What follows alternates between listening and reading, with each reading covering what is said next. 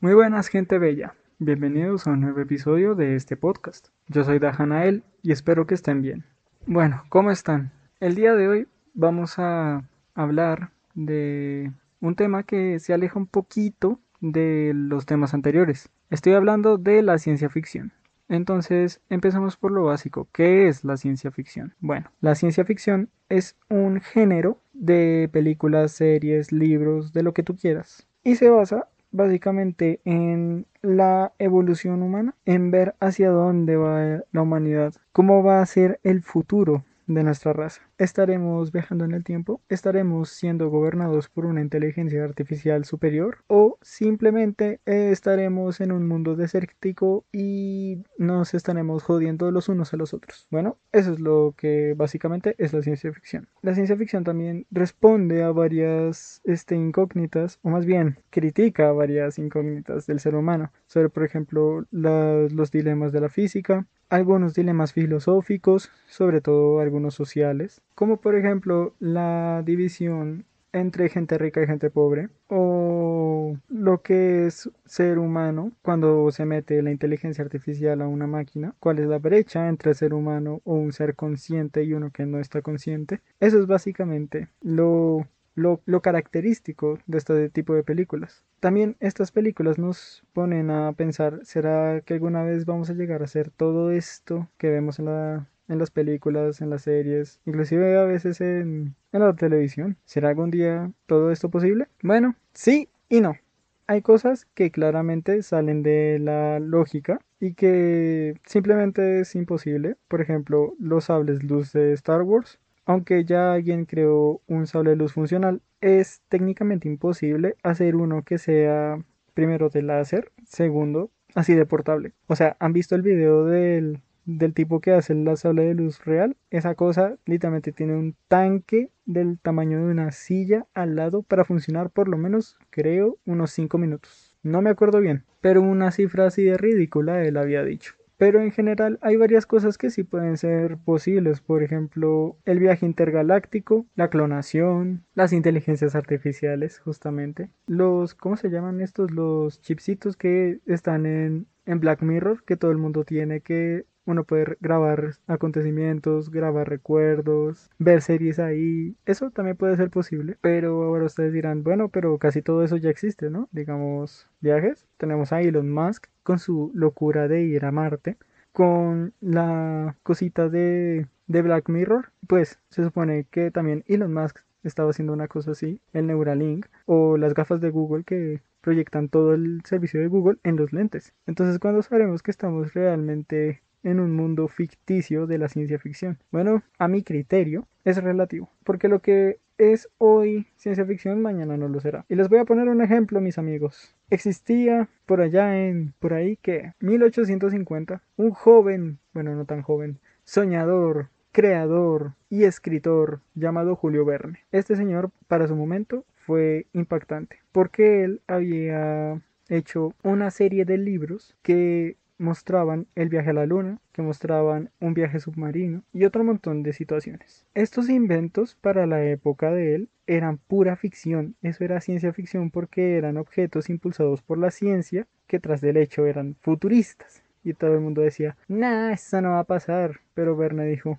güeyes, hay un tren ahí. ¿Cómo van a decir que no va a pasar si ya podemos montar en un tren? Sí va a pasar. Y el mundo, que no. Y él, que sí.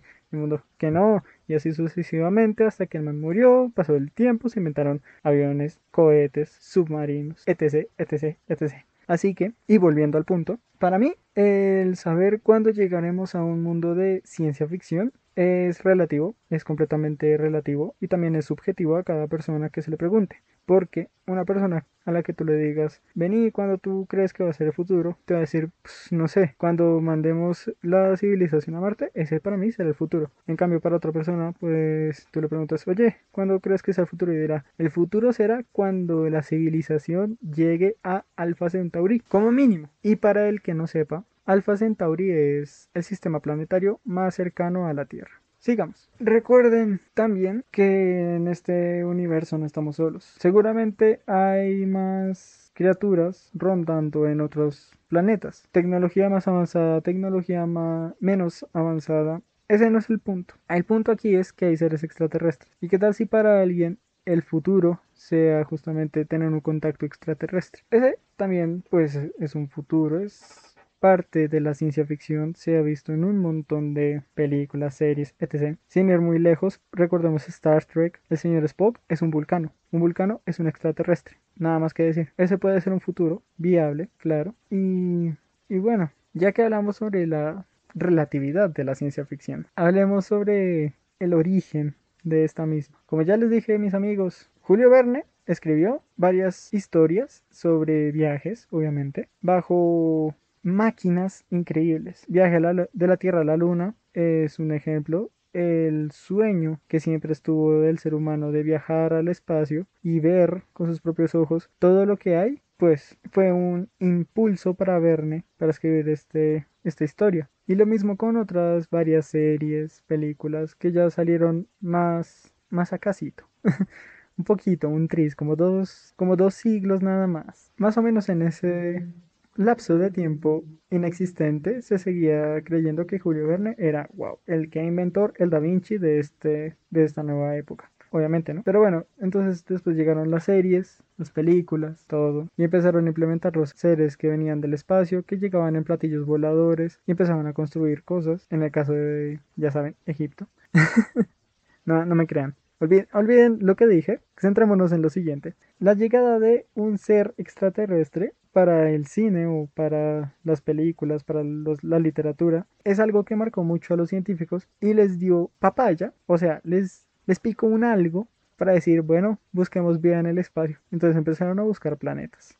Otra cosa que pudo haber impulsado la ciencia ficción, también, obviamente, en el pasado, es el clásico viaje en el tiempo y la física que hay detrás de eso. Recordemos Back to the Future, Volver al Futuro. Doc es un, un poquito de todo. Creo que es físico, químico. Bueno, Doc no me acuerdo qué diablos es. Solamente sé que es un montón de cosas. Y con todos sus estudios, sus locuras, sus inventos, etc., él creó una máquina que lo podía hacer viajar en el tiempo. Lo puso en un DeLorean y ahí, para el futuro o para el pasado. Obviamente todos sabemos en dónde termina eso, termina creando un montón de paradojas. La típica paradoja del abuelo de que si yo viajo en el tiempo, mato a mi abuelo, entonces no, yo no existiré, por lo tanto nunca viajé en el tiempo, por lo tanto mi abuelo nunca murió, por lo tanto yo habría existido, habría viajado en el tiempo, habría matado a mi abuelo y así sucesivamente. Esa es básicamente la paradoja del, del viajero en el tiempo, sí, y, y del abuelo. Y pues bueno, también con la llegada de la relatividad general y especial de Einstein, pues los que creamos historias nos hemos puesto a pensar. O sea, me pongo en la piel de una persona de ese siglo, del siglo XX, y digo, así que no hay nada que viaje más rápido que la luz, ¿no? Hmm. Hay que enfatizar ese hmm. ¿Por qué? Porque ese hmm es importante. Aquel que introdujo la idea de mandar naves más rápidas que la velocidad de la luz es prácticamente un genio. Dio una herramienta, o sea, Einstein dio una herramienta a este género que explotar el viaje más rápido que la luz y que luego alguien descubriría cómo hacer, pero ese es un tema para otro podcast. Sigamos escuchando, por favor. Entonces, junto con este viaje más rápido que la velocidad de la luz, también se ha soñado con la posibilidad de que la humanidad se expanda a niveles intergalácticos, a niveles increíblemente insociables. O sea, pensemos de la siguiente manera, si un país muy grande tiene desestabilidad, normalmente. Entonces, ¿cómo será gobernar todo un planeta bajo un solo mandatario? Caso Star Wars. Es como el mejor referente que tengo para este ejemplo. Porque dirán ustedes, pues vean, tenemos Coruscant, que es un planeta que es prácticamente una ciudad entera, solamente el planeta, regida por un tipo llamado Palpatine o el Señor Oscuro, dependiendo cuál trilogía estés viendo. Y sumado a eso está Tatooine, que es gobernado por Jabba the Hutt, está Alderan, que es gobernado por la princesa Leia o la princesa Padme Amidala, nuevamente, dependiendo de qué trilogía estés viendo, y así con otro montón de planetas. Básicamente, Star Wars es el mejor referente de una sociedad en expansión a niveles intergalácticos. Otra cosa con la que se ha soñado, bastante de hecho, ha sido con el avance tecnológico. Les voy a contar una anécdota familiar. Cuando se inventaron los computadores en la universidad, a mi papá le dijeron, tienen que aprender a usar eso, porque este es el futuro. Y mi papá, eso cómo va a superar esto y señalaba pues obviamente los libros, las calculadoras, todo el archivadero que tenían en el laboratorio porque él era en ese momento trabajaba en un laboratorio y el catedrático le decía a mi papá, no, pero señor, quiero mantener su nombre en el anonimato, entonces llamaremos a mi papá Jerry. No, pero señor Jerry, estas son las máquinas del futuro, este será nuestro futuro, estas máquinas van a contener toda la información del mundo. Tienen que aprender a usarla y él... No, no, o sea, no. ¿Cómo me van a decir que esto va a tener más información que una biblioteca? No, no, no, no. Graso error cuando salió Google. o sea, yo me imagino la cara de mi padre en ese momento. Debió ser increíble. Pero sí, o sea, el avance tecnológico de pasar de en esa época de nada a un computador, pues ya le dio a muchas personas, pues, como soñar. A través de los computadores se podían manejar naves. Podías inventar el software de un robot que se vuelva psicópata. Podías inventar el software también de un robot que fuese tu ayudante. Y así con otro montón de, de cositas que podrías crear por medio del computador. Nuevamente pongamos un ejemplo de esto. En las naves, el primer ejemplo que yo tenga memoria, igual me equivoco y hay más ejemplos, de una nave tripulada por computadora es la Nostromo de Aliens el octavo pasajero. Y piénsenlo de la siguiente manera. Sí, Star Wars se estrenó antes, es cierto, pero ellos como tal no dejaban tan explícito el que un computador fuese el cerebro de toda la maquinaria. En cambio ellos sí cogieron literalmente el computador que vendían a la vuelta de la esquina,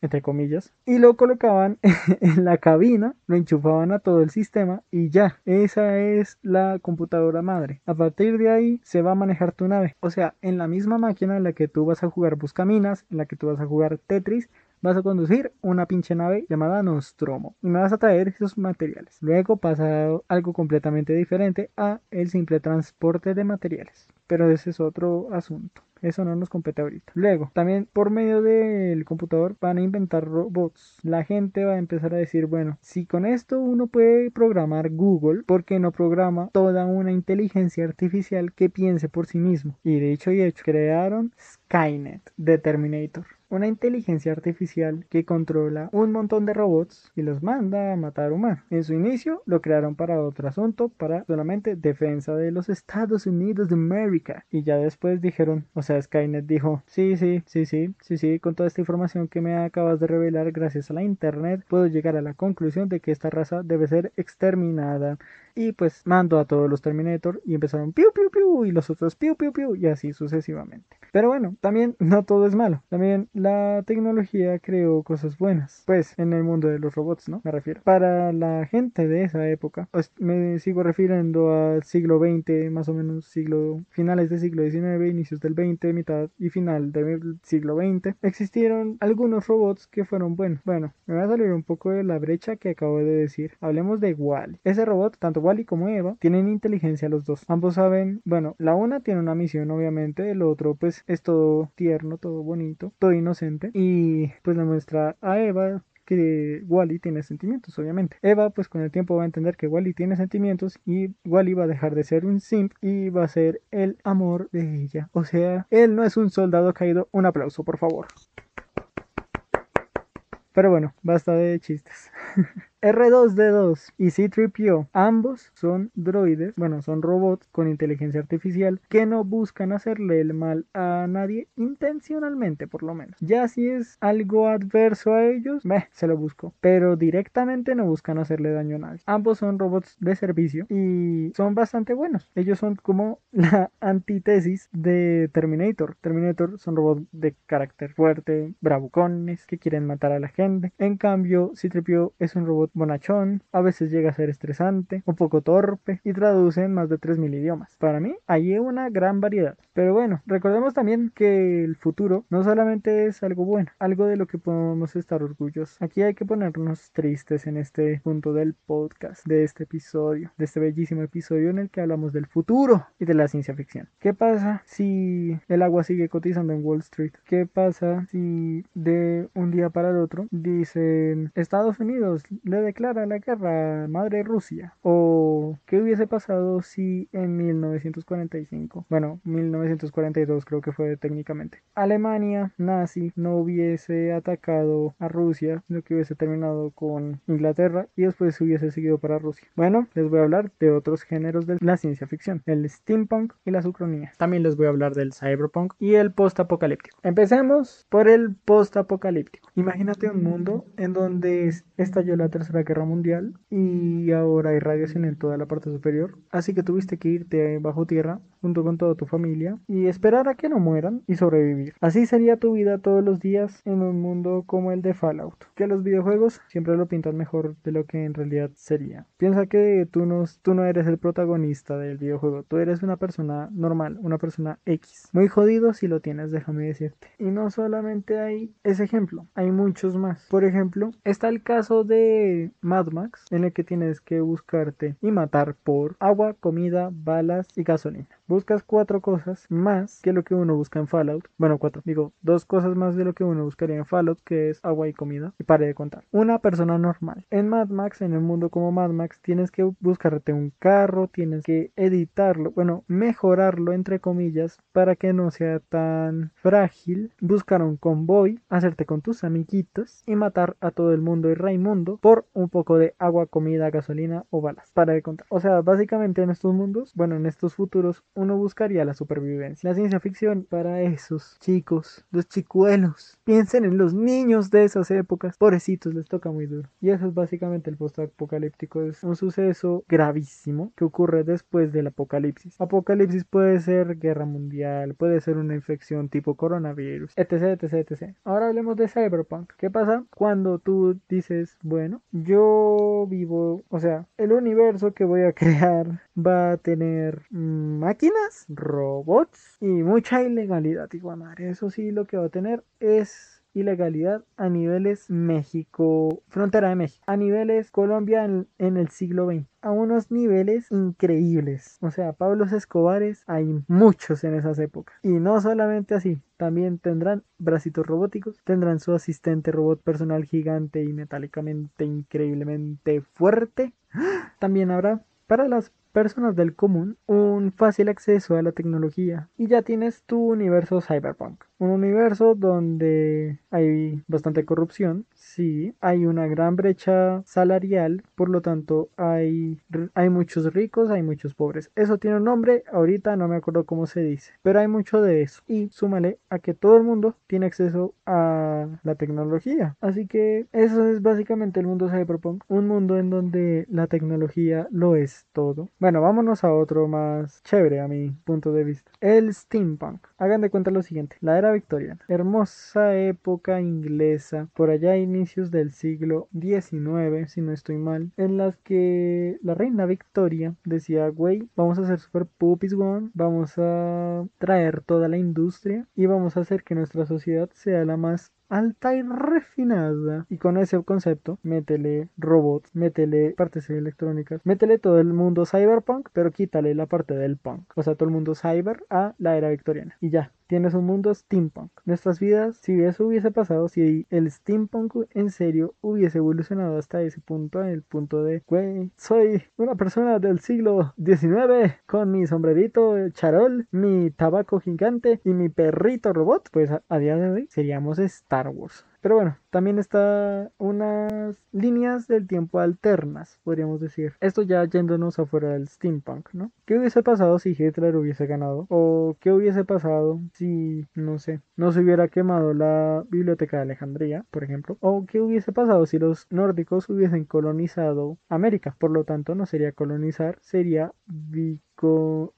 vikingonizar, tal vez. Bueno, ahí tienes una ucronía. Tú crea a partir de un suceso histórico que no haya salido como salió en un inicio. Por ejemplo, ¿qué hubiese pasado si Roma no le hubiese ganado a Grecia? Entonces, a partir de ahí empieza a pensar cómo sería el futuro de eso. Vámonos un poco más adelante, porque estoy yendo muy para atrás. ¿Qué hubiese pasado si alguien en el en 1800, bueno, finales de 1800, inicios de 1900, hubiese leído los libros de Verne, con Verne aún vivo, y hubiese dicho, bueno, yo creo que voy a hacer esto, y hubiese hecho el viaje al espacio, o sea, viaje a la luna, en esa época. ¿Qué hubiese pasado hoy en día? Eso es básicamente una ucronía. Una ucronía es que tú coges y te preguntas cómo diablos sería la vida en estos momentos si este suceso en el pasado hubiese ocurrido que cambiase la historia a algo más avanzado o más atrasado. Todo depende. Pero vaya, hemos hablado tanto de la ciencia ficción, o sea, de los géneros, de qué diablos es, las características, ¿no? Un poco. Pero ahora hablemos algo más al fondo de la ciencia ficción, hablemos del trasfondo de qué es lo que tiene la ciencia ficción, por qué es tan importante y por qué a muchas personas les gusta, incluyéndome. Bueno, primero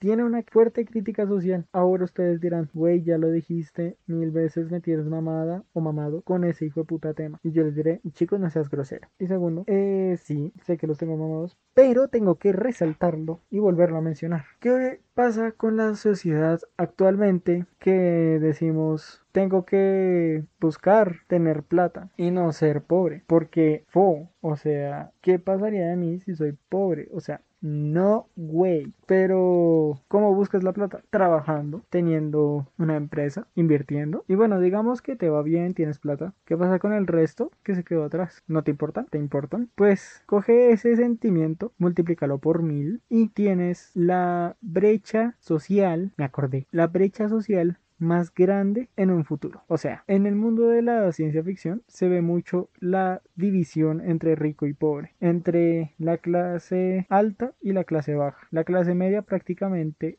o es muy poca o simplemente desaparece. Recordemos In Time, en la que habían barrios pobres y barrios ricos. Si tú querías pasar a otro barrio, tenías que pagar. Obviamente era más para llegar a un barrio alto. Pero sí, o sea, se ve mucho la brecha social y uno no se da cuenta. Básicamente porque, seamos sinceros, todos estamos más interesados en ver qué va a ser el protagonista. Ah, ay, pobrecito, este se está muriendo de hambre. O sea, es, es lógico pero eso es notorio. De todas maneras, es bastante notorio. Otra cosa, la expansión intergaláctica. El hacer que el ser humano llegue a otros planetas y ver qué va a pasar con esos planetas también es preocupante. Pensemos en, en Marte. Marte es arenoso, es rocoso, no tiene una atmósfera respirable, pero si el ser humano llega allá, probablemente busquemos la forma de hacer que esa atmósfera sea respirable nuevamente. Con tecnología, plantando pues árboles, yo qué sé, yo qué sé. El caso es que haremos que esa atmósfera sea respirable y es entendible.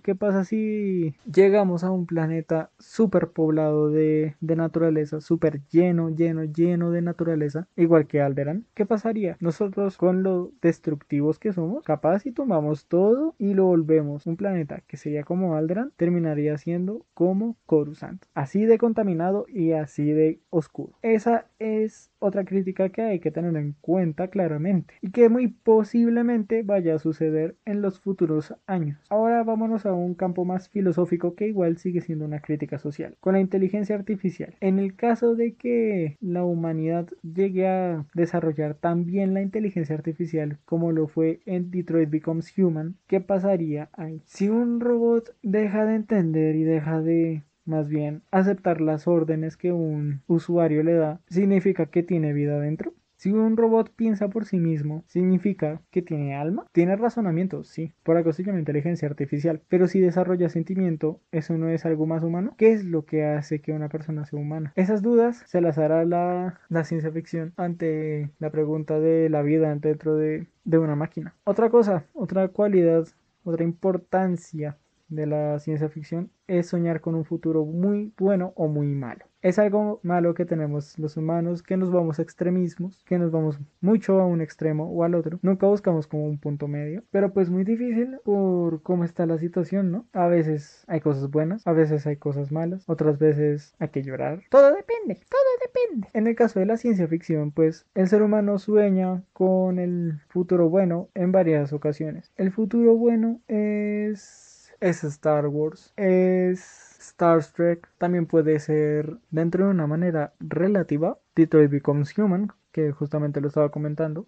También puede ser Avatar, la de los azules, claro, con la expansión y ellos buscan colonizar otros planetas, pues técnicamente es un inicio bueno para la humanidad, pero fue mal llevado a cabo. Como pues, si quieres saber más de esto, creo que lo dejaré para otro podcast. Continuemos analizando esto. Pero bueno, también ya pues dijimos algunas buenas. Luego malas hay bastantes, porque todos sabemos que nos vamos a joder tarde o temprano. Entonces, de las malas tenemos toda una colección que tú desees. Tenemos Terminator, tenemos Matrix, tenemos Mad Max y muchos otros ejemplos que podría dar. Qué tristeza, ¿no? Faltan soñar, pues cosas buenas. Luego también tenemos una visualización militar, porque seamos sinceros, el ser humano es bélico de naturaleza. Y qué mejor que soñar con cosas de guerra que con cosas románticas, ¿no? Por algo Star Wars no solamente se enfoca en una conflictiva relación padre-hijo, sino que también se centra en todo un conflicto armado sociopolítico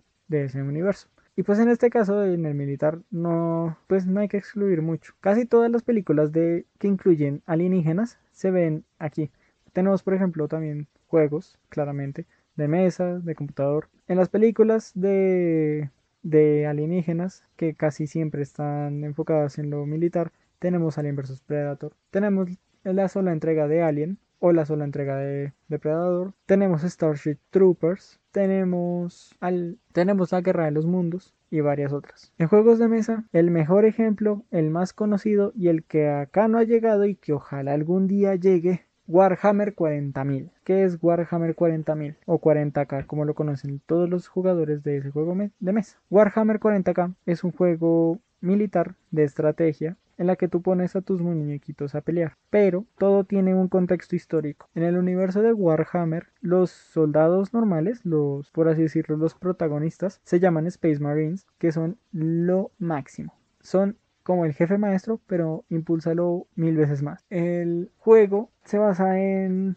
guerra pura y dura. Ese universo lo que tiene es guerra. Y lo que también tiene es alienígenas y conflicto y conflicto y conflicto. Literalmente todo Warhammer se sostiene bajo el pretexto de vamos a acabar con estos porque algo hicieron contra mí. Punto. Nada más que decir de Warhammer. El juego es muy chévere, ojalá algún día llegue acá. Las historias uno las puede buscar fácilmente. Sin embargo, no hay o por lo menos yo no sé, dónde o con quién jugar Warhammer, lastimosamente. Y como verán, soy un fan de ese juego. Sigamos con los videojuegos. Tenemos Halo, tenemos todos los videojuegos de Warhammer, nuevamente. Todos los videojuegos de las películas que tengan alienígenas. Tenemos varios juegos de expansión planetaria. Y pues lo que viene con expansión viene con guerra. Había un juego que se llamaba Spore. Iba de eso mismo, de Tú coges tu muñequito, lo evolucionas a un punto interplanetario y vas conquistando mundos a punta de darle de hostias a todo el mundo. Así que básicamente casi muchos juegos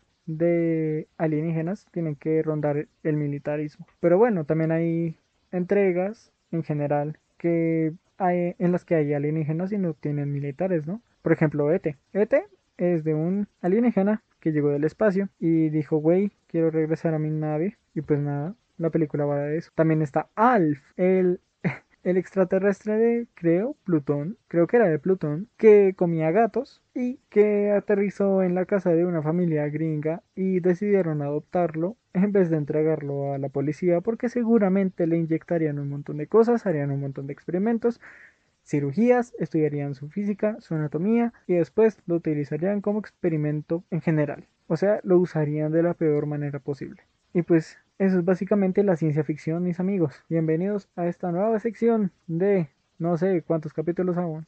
Lo iremos viendo. Sin nada más que decir, vamos a terminar por concluir algo. La ciencia ficción, necesaria. ¿Te guste o no? Necesaria. Sueña con el futuro. Piensa en qué será de la humanidad y veamos si ocurre. Ojalá ocurra. Lo bueno, no lo malo. Lo malo, pues, difícil situación ciertamente es joven Padawan. Yo soy Dajanael y gracias por escucharme.